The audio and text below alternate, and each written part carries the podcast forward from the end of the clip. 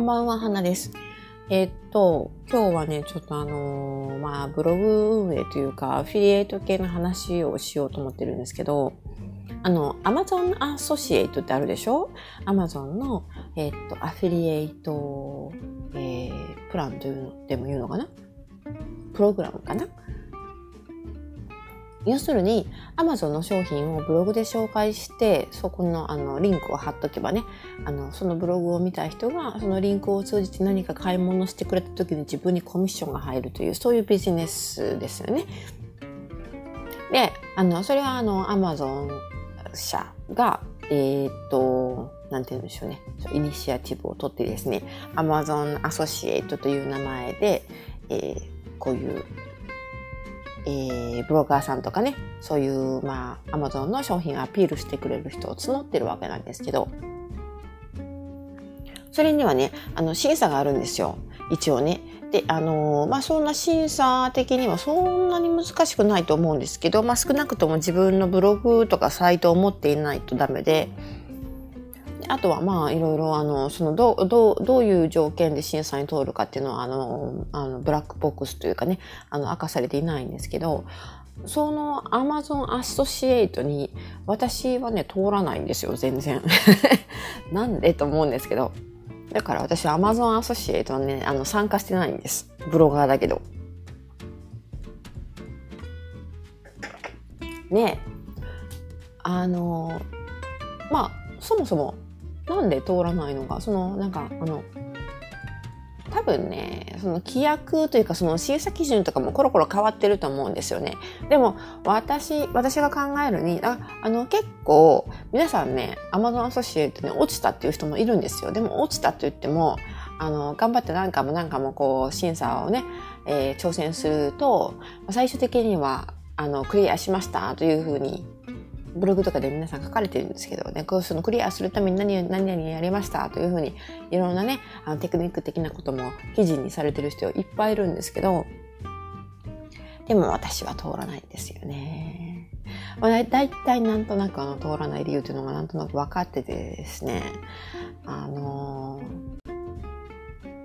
それはね、多分私のあの状況がかなり特殊だからだと思うんですよね。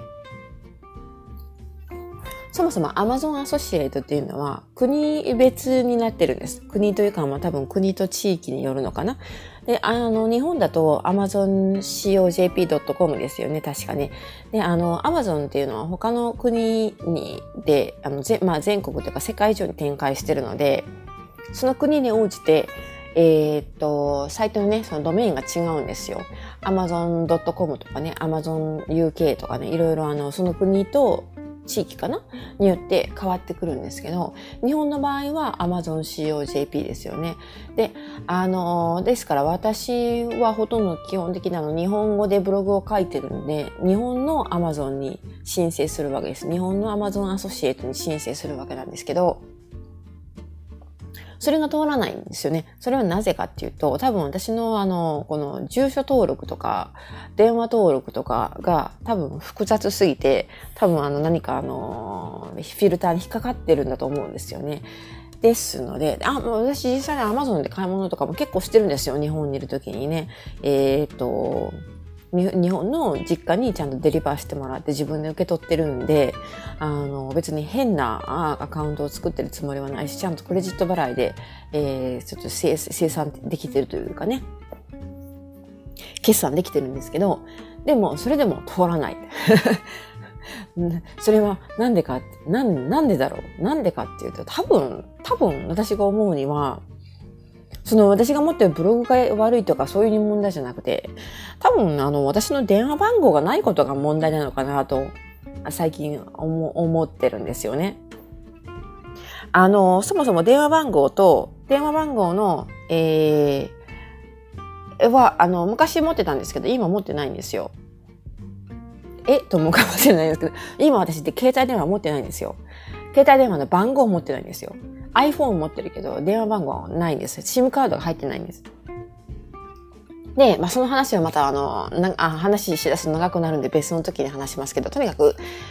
今は、だからあの、うちのあの、夫と電話番号をね、シェアしてるというか、電話番号が必要な時には、夫の電話番号を借りて記載したりしてるんですよね。で、それもちろんカナダの電話番号じゃないですか。なので、えー、っと、アマゾン、日本で使っているアマゾンの住所登録は日本の実家の住所になってるんですけど、電話番号は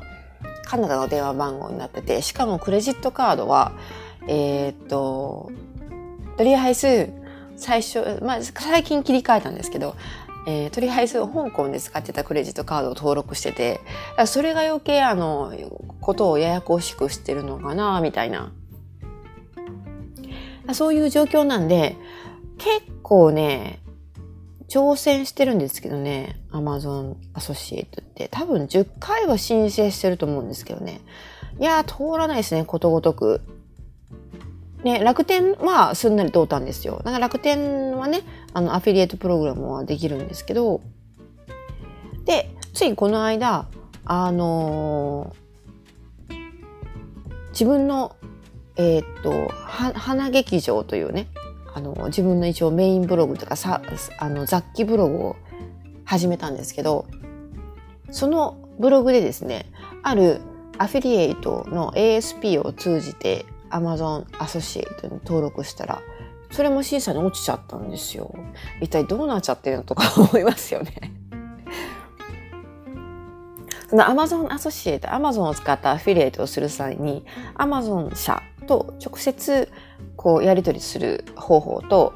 もう一個ね、クッションを置いて ASP っていう他のあの、第三者的な、えー、会社を使って、そこを経由して Amazon アソシエイト、Amazon アフィリエイトすることも可能なんですね。もちろんその第三者の会社には、え仲介会社ですね。にはあのコミッションが入るので、いくらか、あの、ちょっと報酬、自分が実際に受け取る報酬額は直接 Amazon とやり取りするよりも下がったりするんですけど、